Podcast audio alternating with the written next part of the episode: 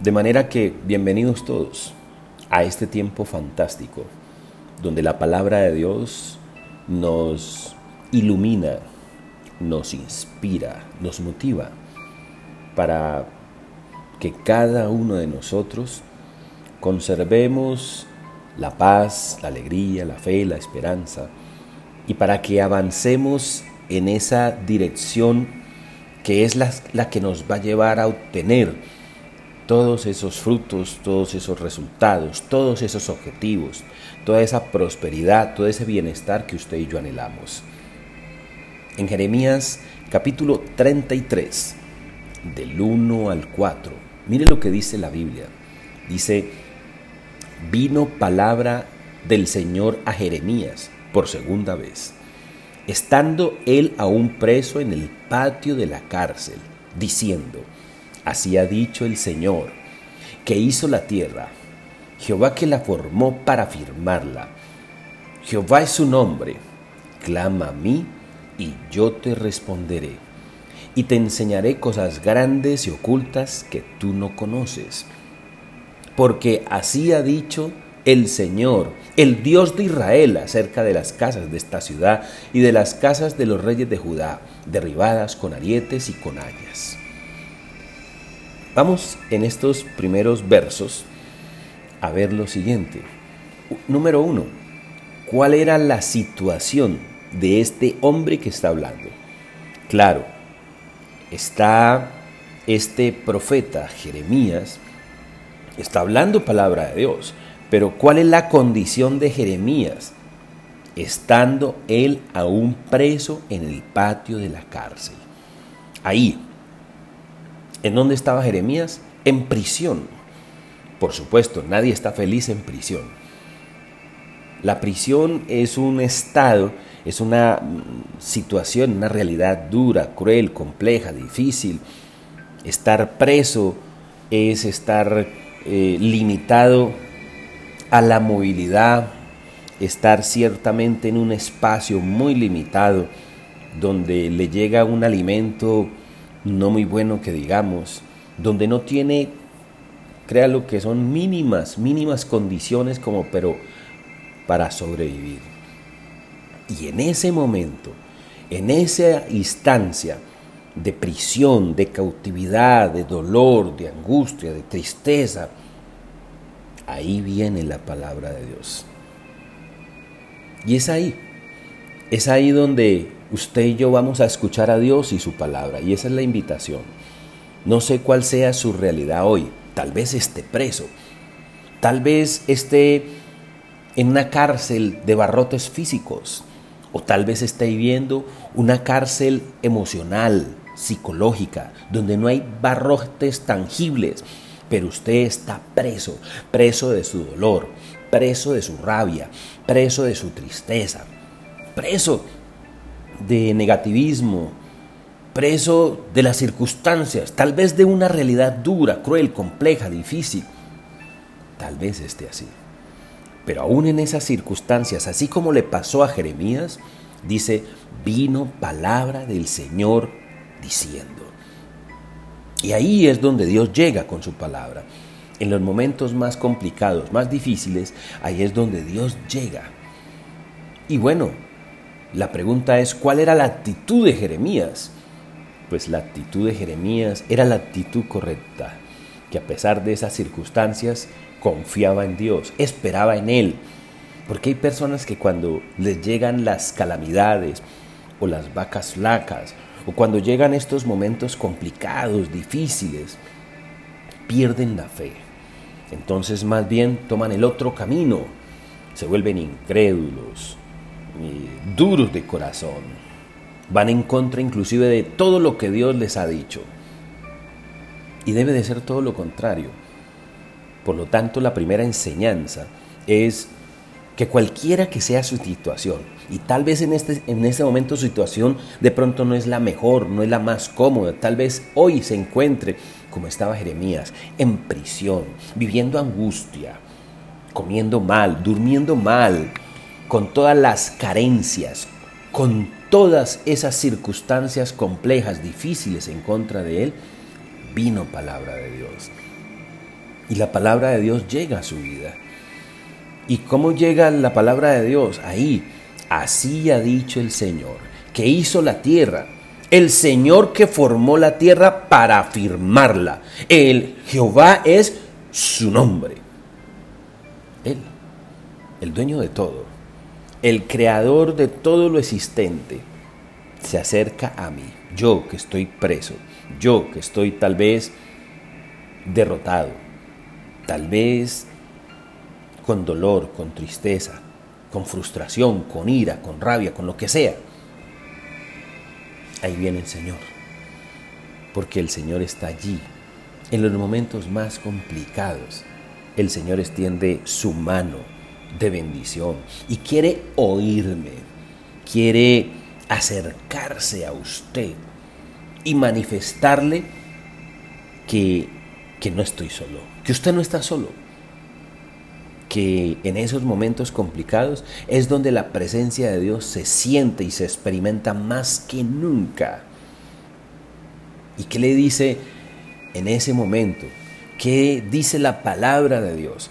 Clama a mí y yo te responderé. Entonces el secreto, cuando estamos aún en esos momentos más complicados, cuando estás preso, cuando estás en frustración, cuando hay problemas, cuando hay adversidad, cuando hay dificultad, ahí cuando parece que nada tiene solución, cuando como que parece ser que el cielo se cierra, cuando parece que el mundo está todo confabulado para que usted le vaya mal y tropiece y tropiece y tropiece. Dios que me dice, que dice la divina respuesta, clama a mí y yo te responderé. Esa es la clave. Y en medio de mi dolor, y en medio de mi angustia, y en medio de mi desespero, clama, clama a mí y yo te responderé. Ojo con eso, clama. Esa palabra significa que ese clamor sale de adentro, es un clamor sincero. No son una oración con palabras adornadas, bonitas, eh, vacías y sin sentido. No, clama a mí.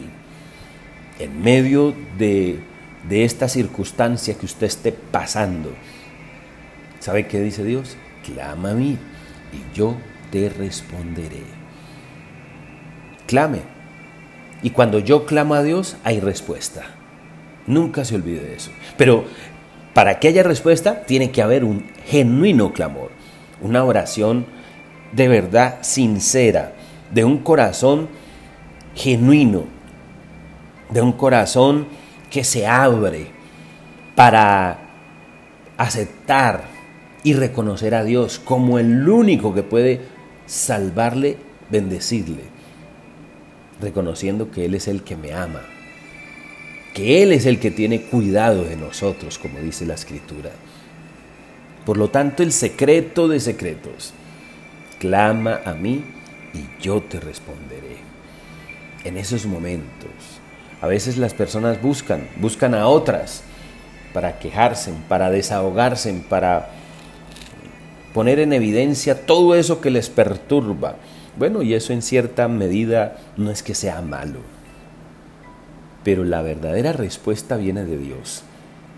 Y cuando yo tengo esa costumbre que se me ha enseñado, que la Biblia me inculca, que Dios me dice que haga todos los días, presentarme a Dios, clama a mí y yo te responderé. Y eso es lo que dice Dios. Entonces, primero, de parte mía tiene que haber un clamor genuino o sea, una oración que nazca del corazón, una oración honesta, una oración que va eh, ligada a la verdad, pero también a la sinceridad.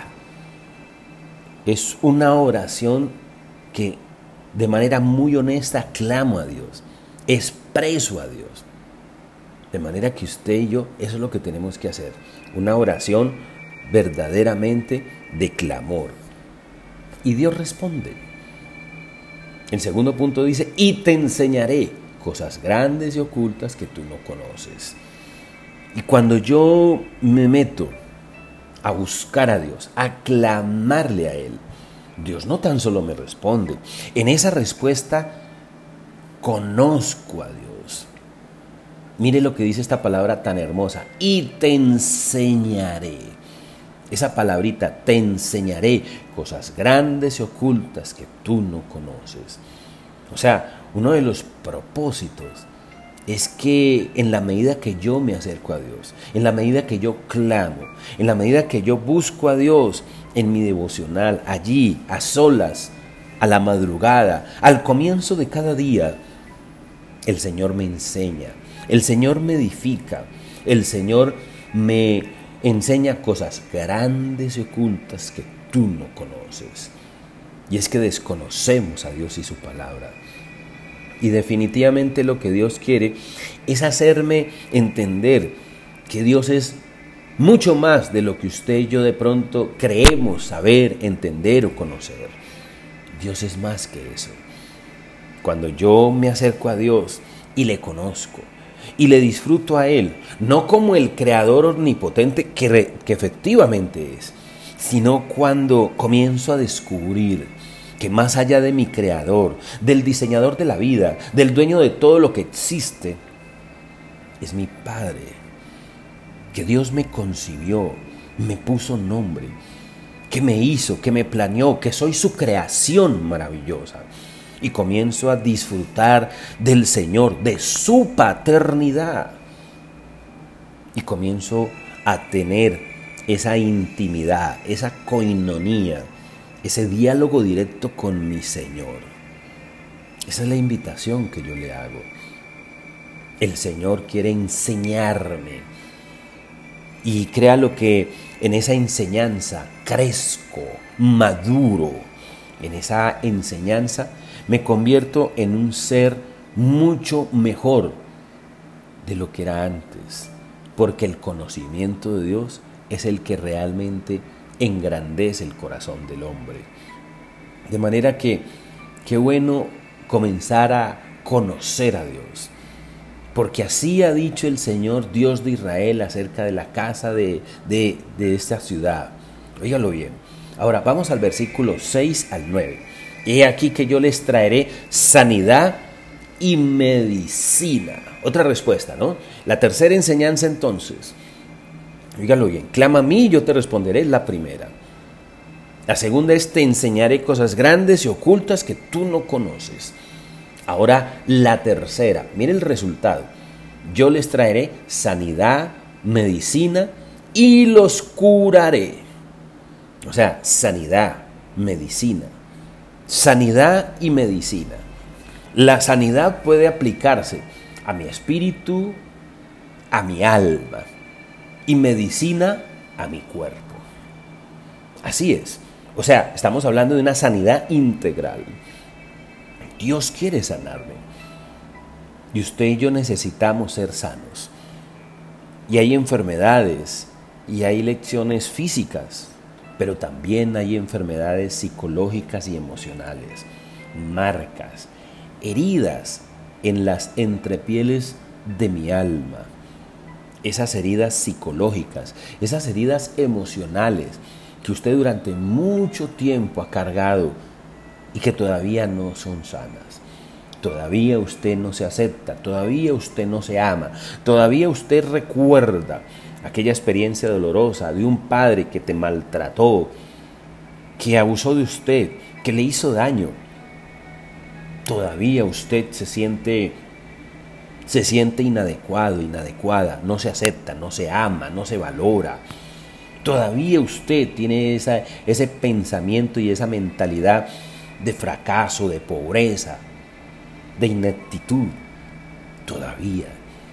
Y Dios quiere sanar, Dios quiere liberarte de todas esas heridas. Dios quiere supurar, sanar, restaurar, traer su medicina y curarte a plenitud. Esa es la voluntad de Dios. Es para que usted se dé cuenta de todo lo que Dios quiere. Dios quiere verle sano. Dios no quiere a usted verle postrado en una cama. Dios no quiere que usted tenga una determinada enfermedad. Hoy más que nunca está más que demostrado. La ciencia ha avanzado de una manera increíble y está más que demostrado que más del 60% de las enfermedades son de tipo psicológico y emocional. Las personas están enfermas emocionalmente. Y como no tienen una autoestima sana, y como no se aman, y como no se aceptan, y como no se valoran, y con una cantidad de experiencias del pasado, en su niñez, en su adolescencia, muchas veces inclusive producidas por los mismos padres que en un momento de rabia, de ira, dijeron o hicieron algo terrible. Y a esta altura de la vida usted tiene, yo no sé, 30, 40, 50 o yo no sé cuántos años, y usted carga ese muerto en las espaldas. Y con ese muerto a las espaldas, usted no puede volar alto, usted no puede ser libre. Pero yo le tengo una noticia, que Dios quiere traer sanidad, medicina, que Dios te quiere curar, Dios quiere cortar esas cadenas, ese yugo que te oprime, que te esclaviza.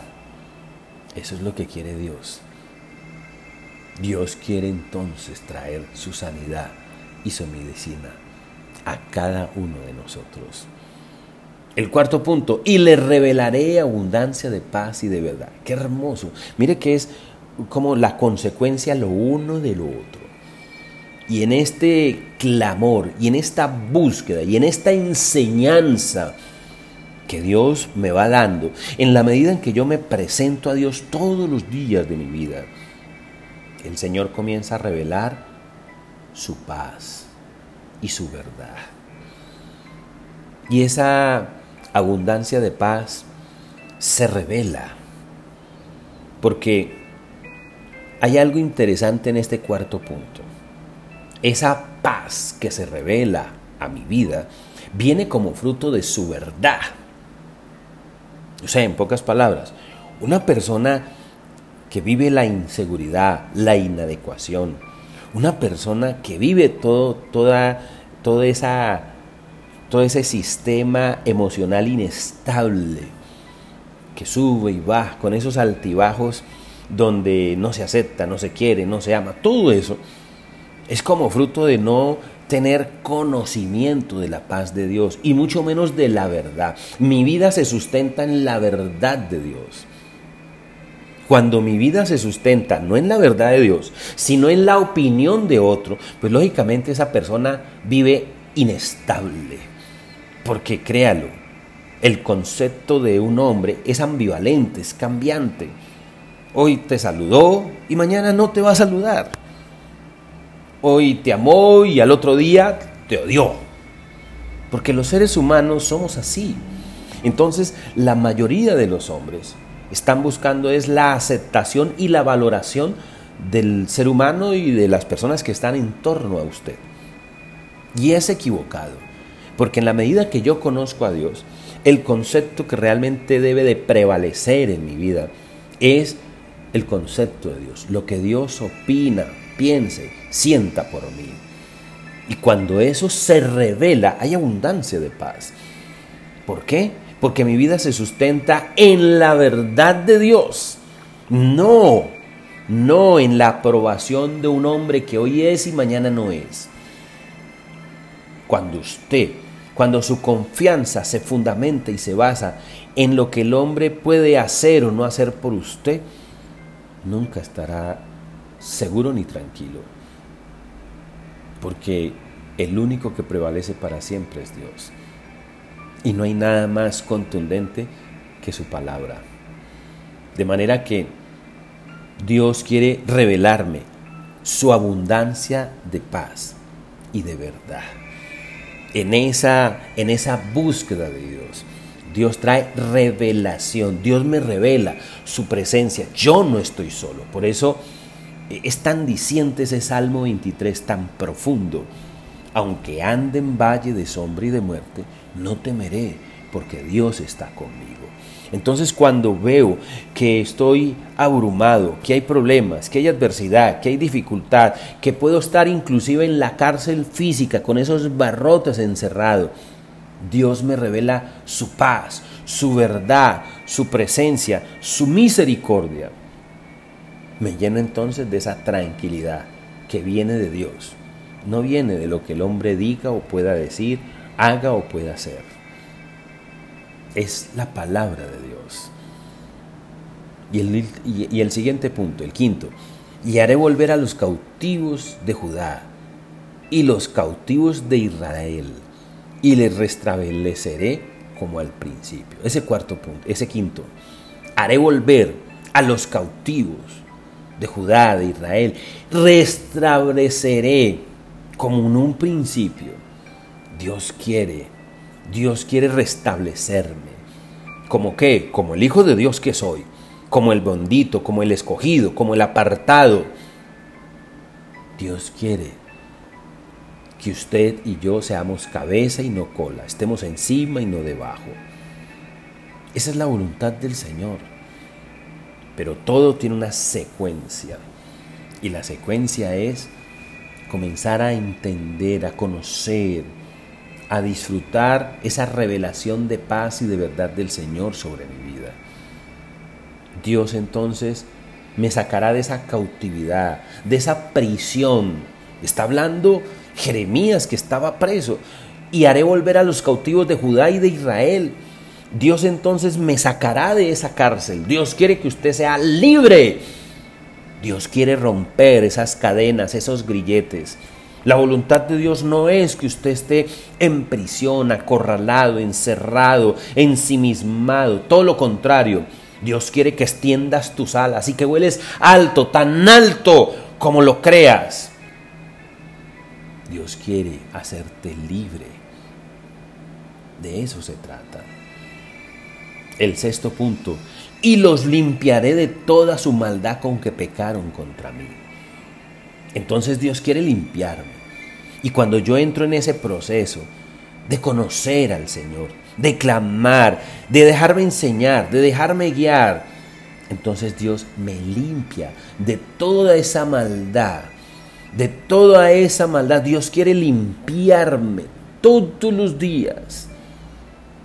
Es necesario que Dios me limpie, que todos los días me presente ante Dios y que cada día comience yo a mudar, a cambiar, a dejar esos hábitos que antes de pronto tenía. Que todos los días sea limpio y, y ser limpio es cambiar, es dar pasos de fe, es ser diferente, ser mejor a lo que era ayer o antes.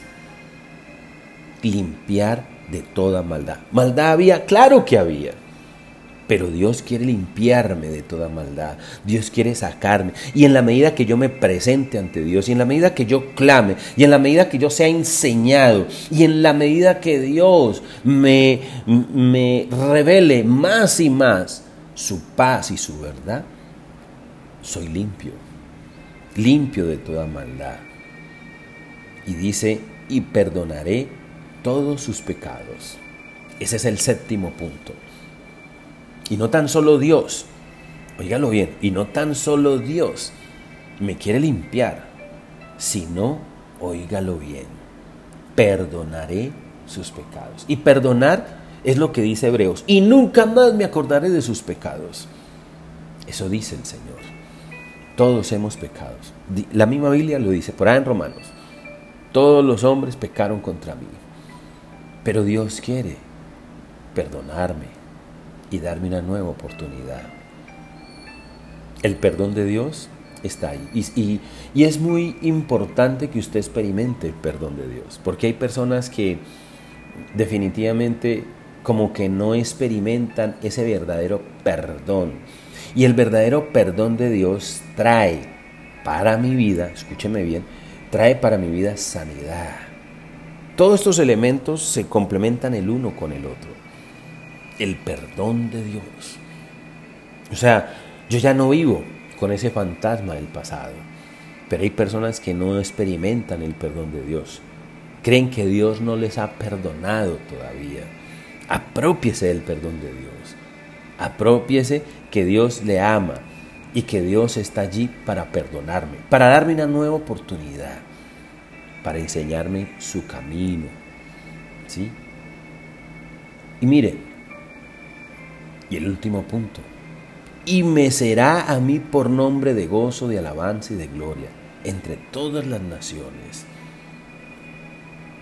Y como fruto, el gozo. El resultado de todos estos puntos, el gozo, la alegría, la provisión, la abundancia, la prosperidad. Han de oírse a un voz de gozo.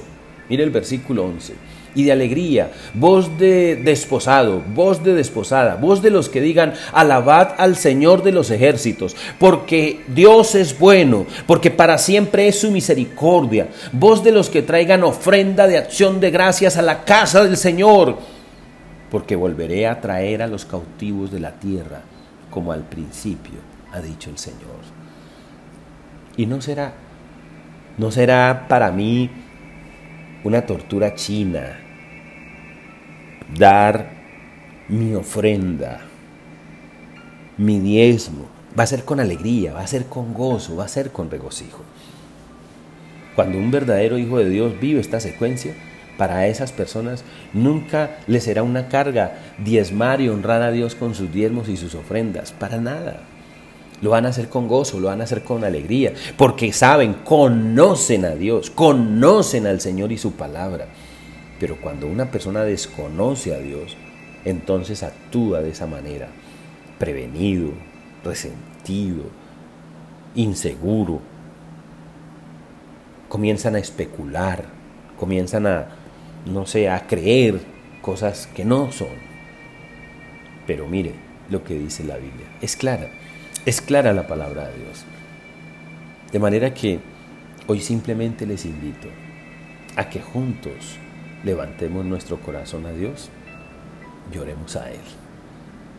Ahí donde usted está, oremos.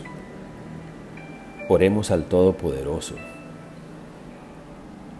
Señor, hoy nos acercamos a ti y tal vez nos acercamos como estaba Jeremías. Jeremías estaba prisionero.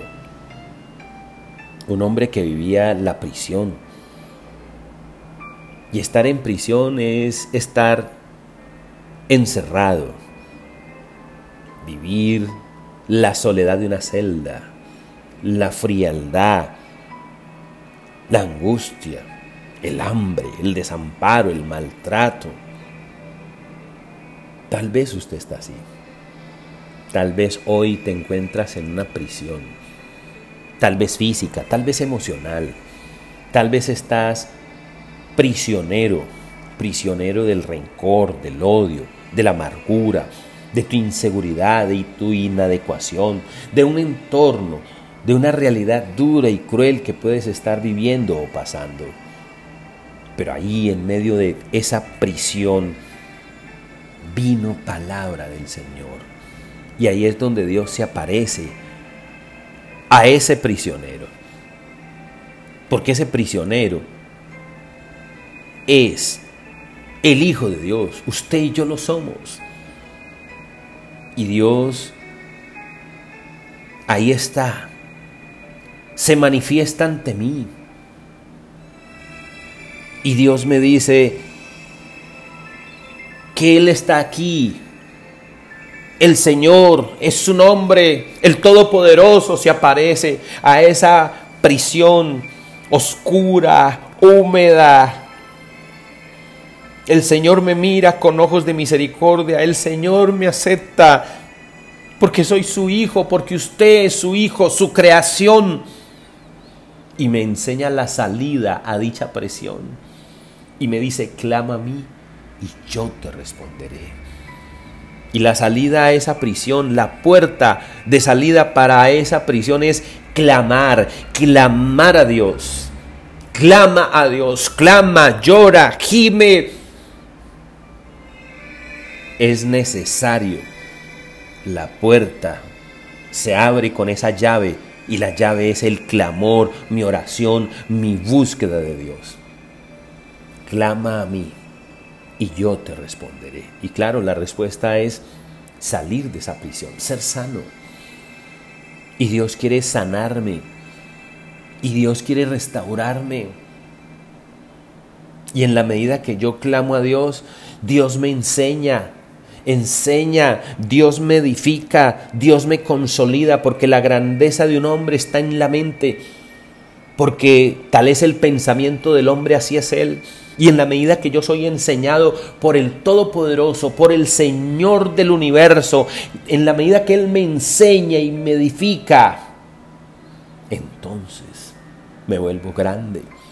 No para ser arrogante, grande para servir a Dios, grande para adorar al Señor, grande para ser instrumento de Dios en sus manos.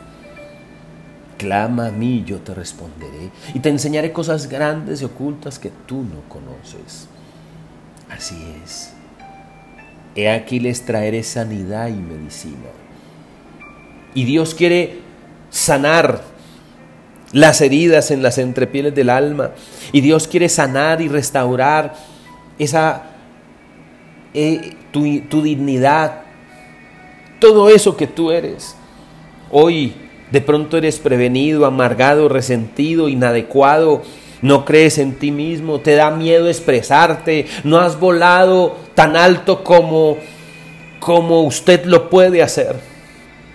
Porque hay un muerto a tus espaldas, hay un pasado, hay unas heridas ahí que no han sanado nunca. Y ahí está Dios para sanarme, para restaurar mi alma, mi ser para sacar todo eso que te ha hecho daño. Tal vez te hirió tu, esposo, tu esposa, tu padre, tu madre. No sé quién lo haya podido hacer, pero Dios está allí para sanarme. Dios está allí para traer medicina y curarme por completo. Y revelarme su paz y la paz de Dios se fundamenta en su verdad. Porque mi vida se sustenta en lo que dice Dios y no en lo que digan los hombres, porque no hay nada más cambiante y ambivalente que la opinión y el concepto de los hombres. Mi abundancia de paz se revela y se fundamenta en la verdad de Dios, en lo que Dios es. Ahí está el Señor para nosotros. Yo le invito. Y ahí está Dios para limpiarme de toda maldad, para perdonar todo pecado. Ahí está el Señor. Este es el momento de acercarnos a Él y de experimentar toda su presencia, toda su misericordia. Porque Dios es bueno, porque grande es su presencia sobre ti, sobre cada uno de nosotros, que hemos decidido creer, abrirle nuestro corazón y decirle que sea el Señor de nuestra vida. Gracias Dios mío, porque tu fidelidad es maravillosa. En el nombre de Jesús te damos gracias.